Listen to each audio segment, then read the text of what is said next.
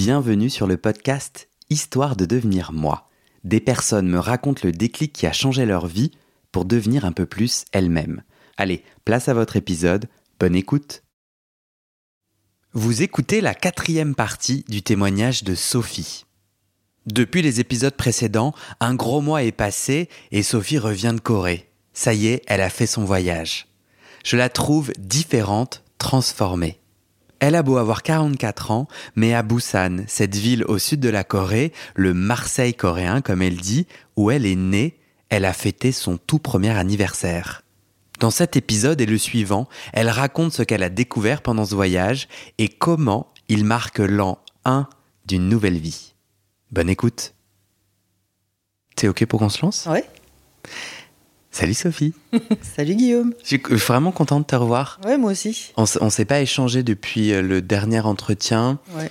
euh, qui date de euh, fin octobre. Tu, quatre jours plus tard, Oui, voilà, je tu partais. partais. Ouais, donc je crois que c'était le 12 ou le 13 octobre. Ouais. tu partais en Corée. Ouais. Euh, tu t'es écouté. Oh là là, oui. Qu'est-ce que t'en as pensé? Ah, c'était dur. C'était difficile pour moi d'écouter. En plus, toi qui disais tu parles pas souvent des choses intimes, tu disais. Alors, c'était pas tant de m'entendre parler de moi et parler de ma vie, mais euh, enfin, je, je- trouve que c'était. euh, c'était mou. euh, ah ouais, ah, j'ai vraiment eu du mal. Bon, j'ai quand même écouté. euh, j'ai tout écouté, mais euh, c'était désagréable hein, pour moi. Euh, dans le fond, dans le contenu, Non, pas dans le fond, c'était vraiment dans la forme, euh, le rythme. Il y a des choses Il y a des choses, mais ça je crois que tout le monde a du mal à se, à s'écouter. Mais moi j'ai envie de t'amener sur le fond. Est-ce que tu te dis, ah zut, j'aurais dû quand même ajouter cet élément ou, Pas du tout. ok. Non, non, pas du tout. Alors ce voyage. Oh là là. ah, c'était, c'était super. J'avais euh, imaginé plein de choses dans ma tête avec euh, différents scénarios, scénarii. Euh, et en fait, c'est vraiment le meilleur qui s'est, qui s'est euh, réalisé. Pas de bouleversement quand je suis arrivée. J'ai pas eu de euh, euh, bouffée d'émotions. euh. En fait, je suis arrivée et c'est comme si en fait, j'ai vraiment eu le sentiment de euh, d'être venue plusieurs fois quand j'étais jeune et de revenir, voilà, d'en avoir peu de souvenirs, mais de ça y est, je suis revenue. Alors que tu n'y avais jamais. Oui, enfin, j'ai vécu pendant trois ans, mais bon, j'en ai vraiment aucun souvenir et ça a dû beaucoup changer depuis. Mais c'était vraiment euh, naturel. Je suis arrivée, j'étais j'étais dans mon élément, euh, j'ai tout- toutes les inquiétudes, tout le stress que je, pouvais avoir avant, euh, c'était envolé. Donc c'était vraiment euh, hyper naturel. Et tout au long du voyage, même si, euh, même si forcément il y a de la découverte, puisque c'est nouveau, c'était nouveau, mais en même temps, tout me semblait un peu. euh, alors peut-être que familier, le mot est trop fort, mais ça me semblait naturel. Alors que tu as déjà voyagé dans d'autres pays Oui, oui, et t'as oui. jamais ressenti ça. Tu fais une différence. Non, non, non. J'ai jamais ressenti ça euh, nulle part. Oui, j'ai pas mal voyagé et jamais ressenti ça. Familier, ça veut dire que tu ne t'es pas senti dépaysé? Alors, je me suis pas du tout sentie dépaysée, ce qui est assez euh, étrange. Et surtout, ça n'a pas. euh, En général, quand on arrive, surtout quand on prévoit un voyage à l'étranger, qu'on découvre un pays, on arrive, on est. On se dit, ah, ça y est, je suis arrivé. Et puis tout de suite, on se pose plein de questions, on a hâte de découvrir, etc. Et j'ai vraiment eu le sentiment que. euh, je- que, que j'allais pas vraiment, que j'allais découvrir, mais ça me semblait, euh, comment dire, Ah, c'est difficile à expliquer, mais bon entre familier et comment pourrait, comment est-ce que je pourrais expliquer? Évident. Évident, ouais, tout à fait. Tu disais, j'a- j'avais projeté plusieurs scénarios. Euh, c'est le meilleur qui s'est déroulé. Tu peux m'en dire un peu plus? Qu'est-ce qui s'est déroulé? Ben, en fait, pour, je pensais, enfin moi vraiment ce que, ce que je pensais, même si j'avais euh, imaginé plein de choses, je me suis dit, c'est pour ça que j'avais demandé à ma sœur de venir avec moi euh, initialement. Je me suis dit émotionnellement ça va être trop fort. Je, je, je me suis dit peut-être je vais perdre mes moyens. Je, je vais mal vivre le voyage parce que euh, ça va être des bouffées d'émotions euh, pendant deux semaines. Et c'était pas du tout le cas. C'était vraiment j'étais euh, sereine, vraiment. tout était hyper fluide, tout s'est passé vraiment de manière, mais vraiment comme si finalement, comme si je voyageais dans un pays que que tu connais, que je connaissais alors que je le mm. connais pas. C'est, enfin, c'est vraiment particulier. C'est la première fois que je ressens que je ressens ça en voyageant. Mais tu le connaissais? Trois ans.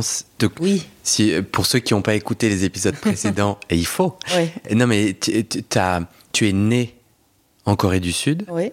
Et tu as vécu les trois premières années de ta vie. Je crois que j'ai dit deux ans dans l'intro de, du podcast. Bon, je changerai. Pas grave. Excuse-moi. tu connais, on connaît alors les trois premières années, on connaît. C'est vrai que j'en ai pas de souvenir. Non, oui, oui, je connais, mais j'en avais aucun souvenir. Donc. Euh... T'as trouvé que c'était un beau pays? T'as aimé le voyage? J'ai adoré le voyage. J'ai adoré le mélange entre modernité et tradition. Je il y a plein de choses qui m'ont plu là-bas. Après, il y a des choses, effectivement, euh, pas qui m'ont déplu, mais euh, on va sûrement en parler. Mais effectivement, ça m'a fait aussi réaliser que euh, j'avais eu beaucoup de chance de grandir en France. Mais je crois que tout m'a plu là-bas. On va parler de quoi? Tu sous-entends comme si j'étais au courant de quelque chose et moi, comme je le suis je pas, sais pas. Non, non, je sais pas, mais. C'est qu'en fait, tu tu t'es dit quoi? Tu t'es dit, dans les choses que tu n'as pas aimées, c'est une, une, une, forme de pauvreté ou une forme de difficulté du quotidien? Non, c'est vraiment. Euh, le... Enfin, j'ai vraiment pris conscience que j'ai eu la chance de grandir en France. Euh, je le savais parce qu'effectivement, quand, euh, quand on regarde ce qui se passe partout dans le monde, on sait que finalement en France, on est quand même bien loti. Donc, c'est pas par rapport à la pauvreté, c'est vraiment. Euh, je pense que la Corée du Sud, c'est un pays qui laisse finalement peu de place à l'individu. C'est vraiment le collectif. rien ne dépasse. Il faut être vraiment se fondre dans la masse. Et même si moi, je suis pas du tout une excentrique et que je me fonds dans la masse, bah, j'aime quand même avoir cette liberté. J'aime que les gens aient cette liberté d'être qui ils sont, de l'exprimer. et c'est vrai qu'en Corée, c'est vraiment ce qui, ce qui m'a vraiment marqué, c'est que tout le monde se ressemble. Alors, pas au sens tout le monde a la même tête, mais euh, enfin, c'est un, espèce de camailleux de, de blanc, de gris, de beige, de noir. Enfin, les gens portent. Euh, on voit rarement des gens porter du rouge, du violet, du jaune. Les gens ont tous un peu les mêmes coupes de cheveux. Enfin, c'est vraiment. Euh, ça, on sent que être un excentrique en Corée du Sud, c'est compliqué. Et qu'il y a une part de toi qui a envie d'être excentrique. Alors pas du tout, parce que moi je suis pas comme ça. Mais, mais, j'aime l'idée. Oui, mais j'aime l'idée que les gens puissent exprimer ça euh, s'ils le sont. Alors moi, effectivement, je me fondais très bien dans la masse. Hein. J'étais vraiment euh, parce que moi, euh, au quotidien, c'est comme ça. Hein. J'ai toujours eu la même coupe de cheveux depuis que je suis, suis petite.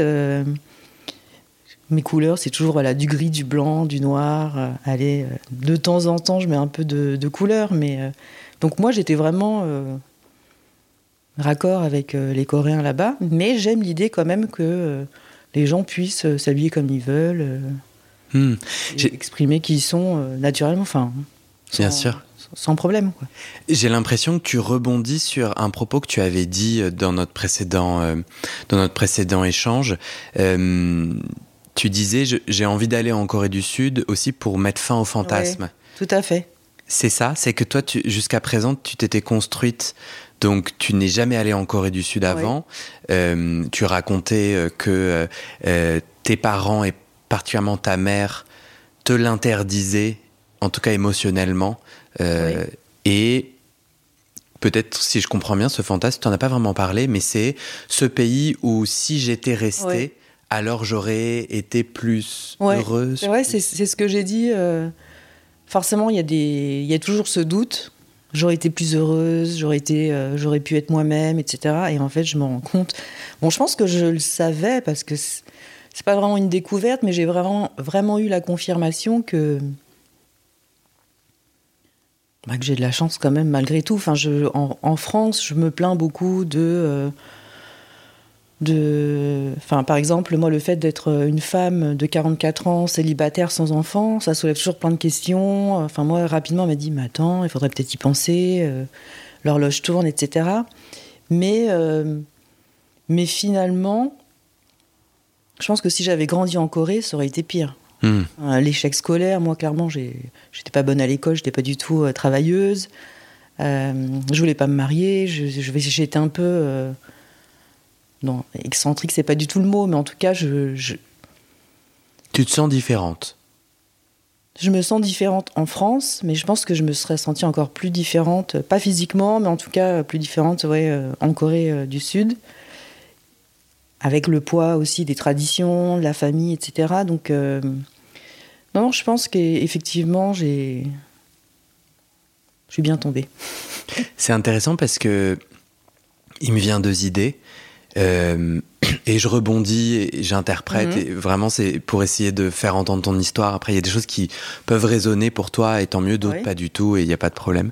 Euh, J'ai eu l'impression que tu disais mot pour mot le destin que tu as espéré pour ta mère biologique, celle d'être une femme libre, et que c'était pas en Corée qu'elle pouvait l'être, euh, comme soit une raison pour comprendre l'abandon.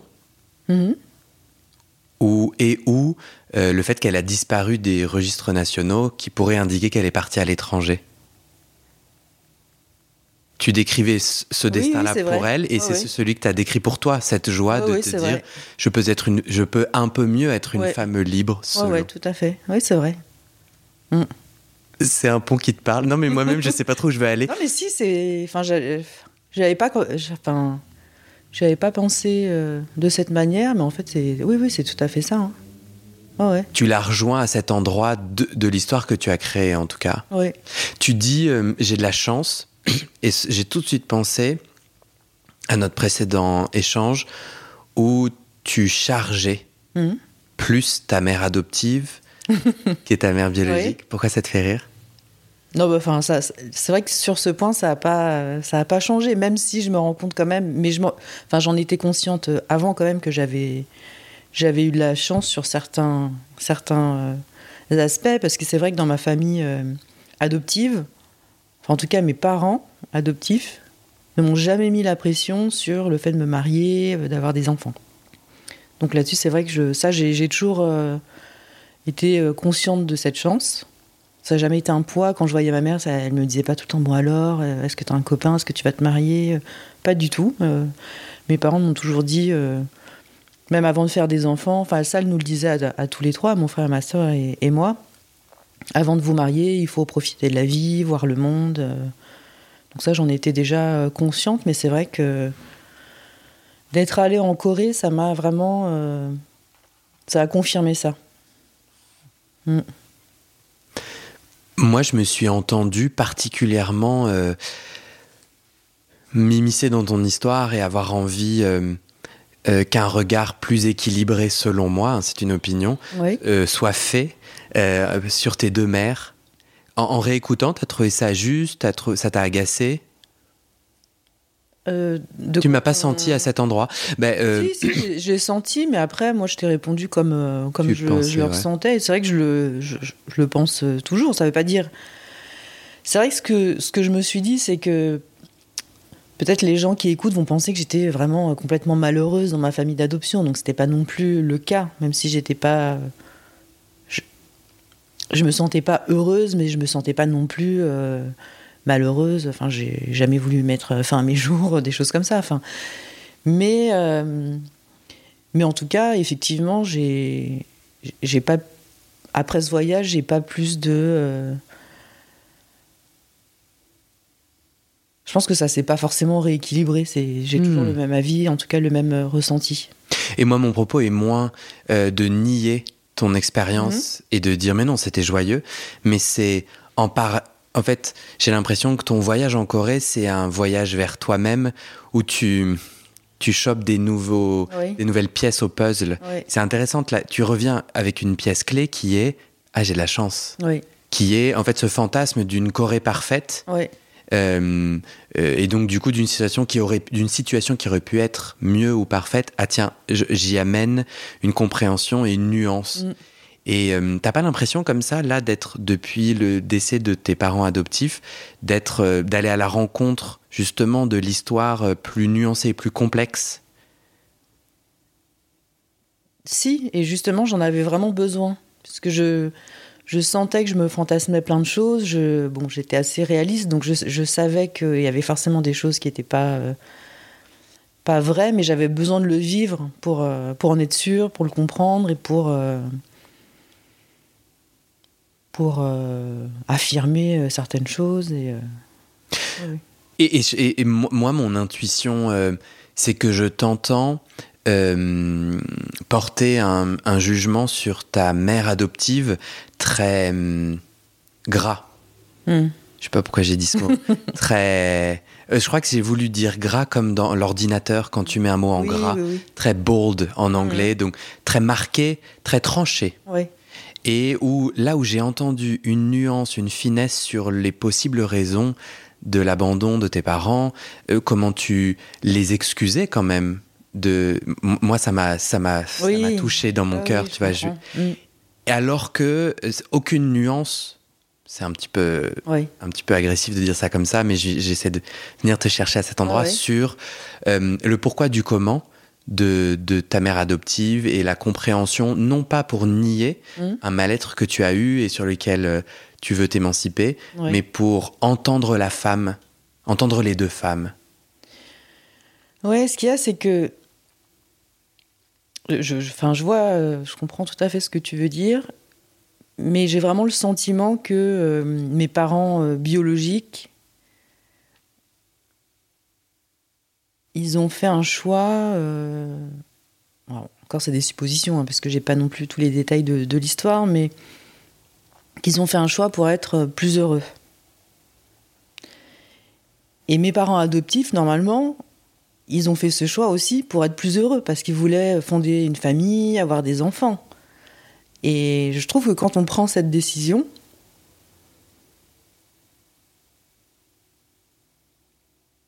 enfin comment l'expliquer? D'un côté, mes parents biologiques se sont dit, nous, en fait, on a besoin, euh, on n'est pas en mesure de s'occuper de cet enfant, pour telle et telle raison.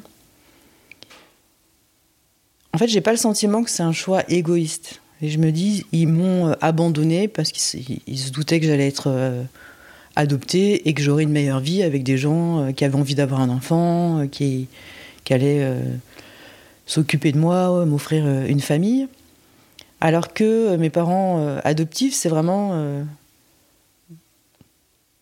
c'est vraiment l'opposé. Enfin, c'est une démarche différente. C'est vraiment l'inverse. C'est eux, ils voulaient justement construire une famille, avoir un enfant. Et ce que je leur reproche, c'est d'avoir été un peu euh, égoïste dans la façon de, de, faire les choses. Donc j'ai l'impression effectivement d'un côté, il y a une part d'égoïsme aussi de la part de mes parents. Euh, c'est eux qui t'ont amené au, centre euh, orphelinat Oui. Les parents biologiques? Oui. Oui, oui. Les deux, en plus, même s'ils étaient divorcés. Ah ça tu sais? Ouais. Euh, que euh, le jour, parce que ça c'est un détail essentiel pour pouvoir construire ton narratif. Euh, il y a dans ton dossier. en tout cas, c'est ce que le, c'est ce que le coordinateur m'a dit, en tout cas dans le mail de, synthèse quand il m'a envoyé le dossier. Hmm. Est-ce que dans ton voyage, tu as appris de nouveaux faits ou de nouveaux éléments? Tu sais, on parlait des pièces du puzzle. Ouais. Alors sur mon histoire, non. On m'a simplement dit qu'effectivement, euh, pour euh, retrouver ma mère biologique, c'était pas euh, perdu, que je pouvais tout à fait faire une demande en, laissant un peu le temps s'écouler. Je pouvais relancer en fait la démarche, par exemple l'année prochaine, pour voir si elle réapparaît dans le système du gouvernement. On, vous, tu es allé rencontrer Oui, avec ma sœur. Enfin, c'est ma sœur qui, qui souhaitait, elle comme elle, elle avait en fait plus d'informations elle, a décidé euh, d'aller. Euh, on est parti et à l'agence euh, d'adoption et puis aussi une, autre agence gouvernementale qui s'occupe des, des, enfants adoptés à l'étranger. donc voilà, c'est ce qu'ils nous ont dit, c'est qu'en tout cas moi, que je pouvais relancer la recherche. D'autres pièces du puzzle, d'autres informations? Pas d'informations concrètes, mais alors ce qui était vraiment flagrant, c'était le, le fait qu'on que bah oui je, suis coréenne enfin je veux dire c'est une évidence pour les Coréens c'est-à-dire que les Coréens euh, ils se disent pas que je suis peut-être euh, chinoise ou euh, vietnamienne ou enfin les gens en France on t'offre beaucoup ça ouais. on te dit tu as tu m'as dit je crois c'est toi ou c'est Isabelle ta Oui, sœur le- on- chinoise. Forcément, oui, oui. On, on me demande d'où je viens, ou on me dit euh, t'es chinoise.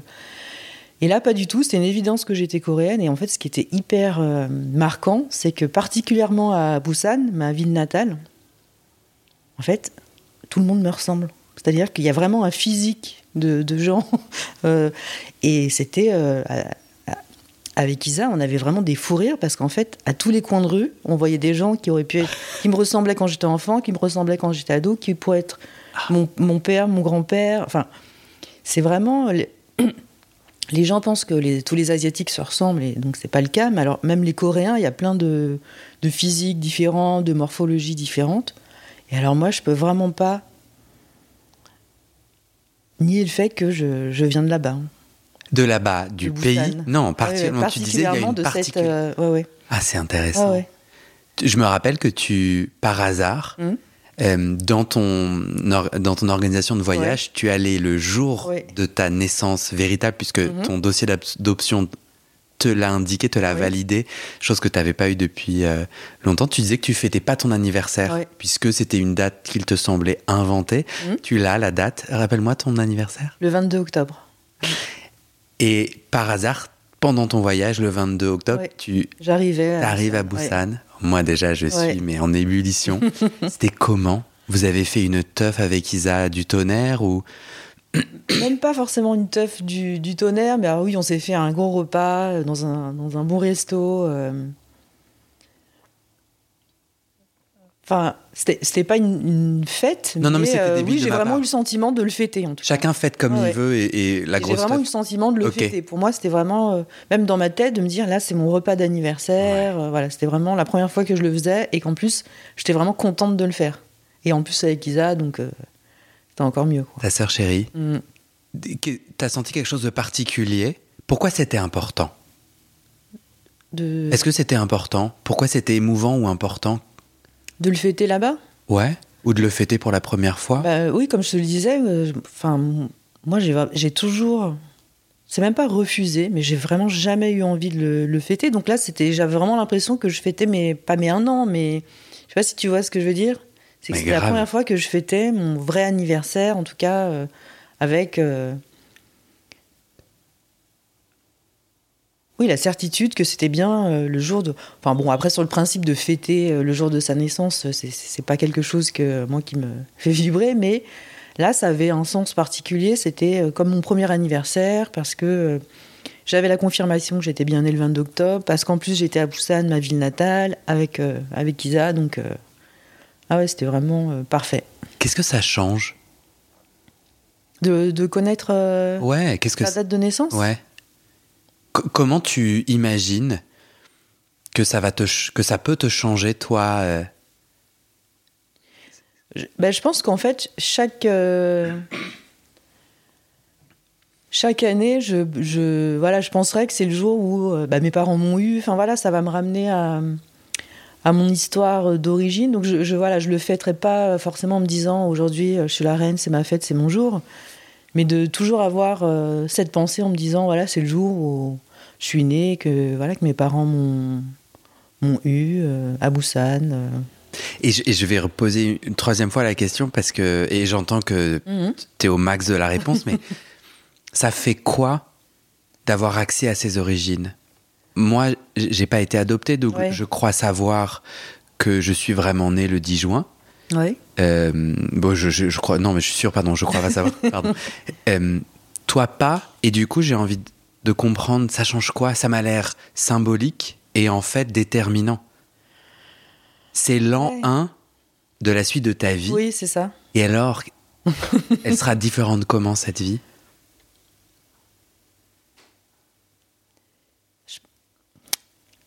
J'en suis pas euh, sûre, mais.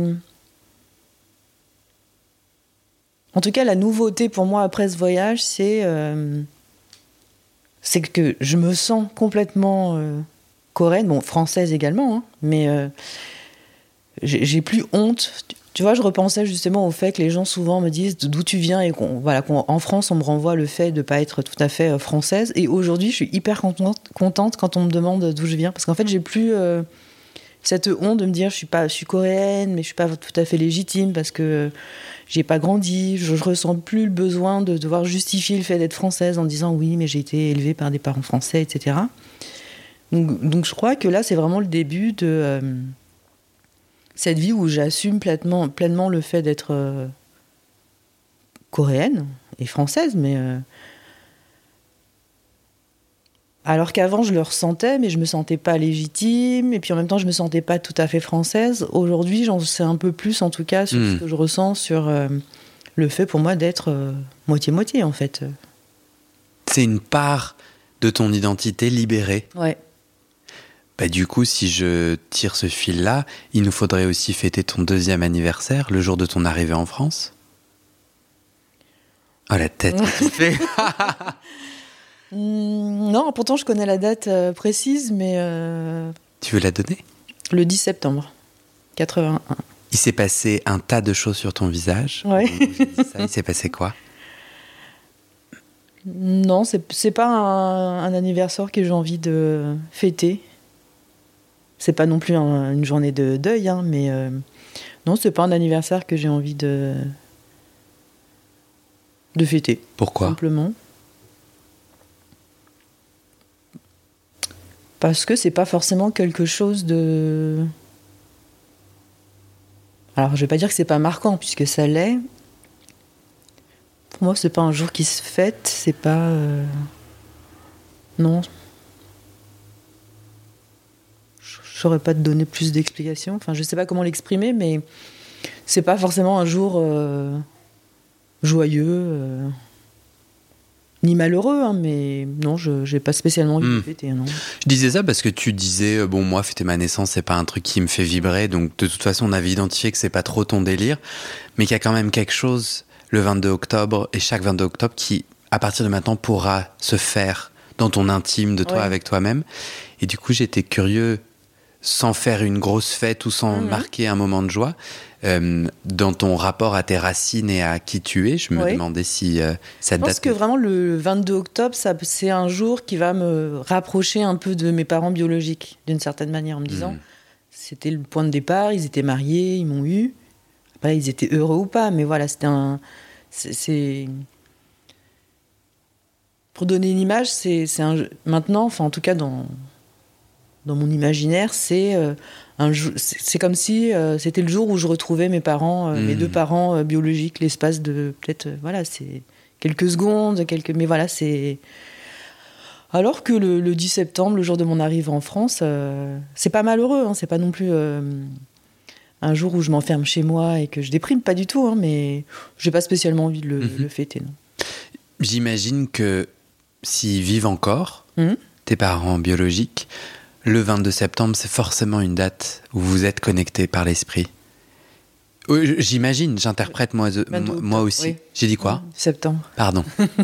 Euh, le 22 Ouais. octobre, tu vois. Pe- Peut-être que non, peut-être que. Bah, je sais pas, parce que alors, mon père, lui, il est, il est mort, mon père euh, biologique. Et ma Enfin, mère. bon, le- euh, Le père d'Isa était Mm. censé être mort, et puis l'agence Holt lui a dit en fait non. Oui, c'est vrai qu'elle savait pas, et en fait, euh, effectivement, il est. Oui, oui. Mais euh, le, le mien, il est vrai. Enfin, là, c'est déclaré justement dans le, dans le système du gouvernement. Ils savent qu'il est euh, décédé, donc ça, c'est sûr. Et après, ma mère, je sais pas si pour elle, c'est un jour. En tout cas, c'est un jour, effectivement, je pense, qui est particulier. Après, je sais pas si c'est un Mm. jour heureux pour elle ou malheureux, Mm. mais. Qu'est-ce que ce voyage change pour toi?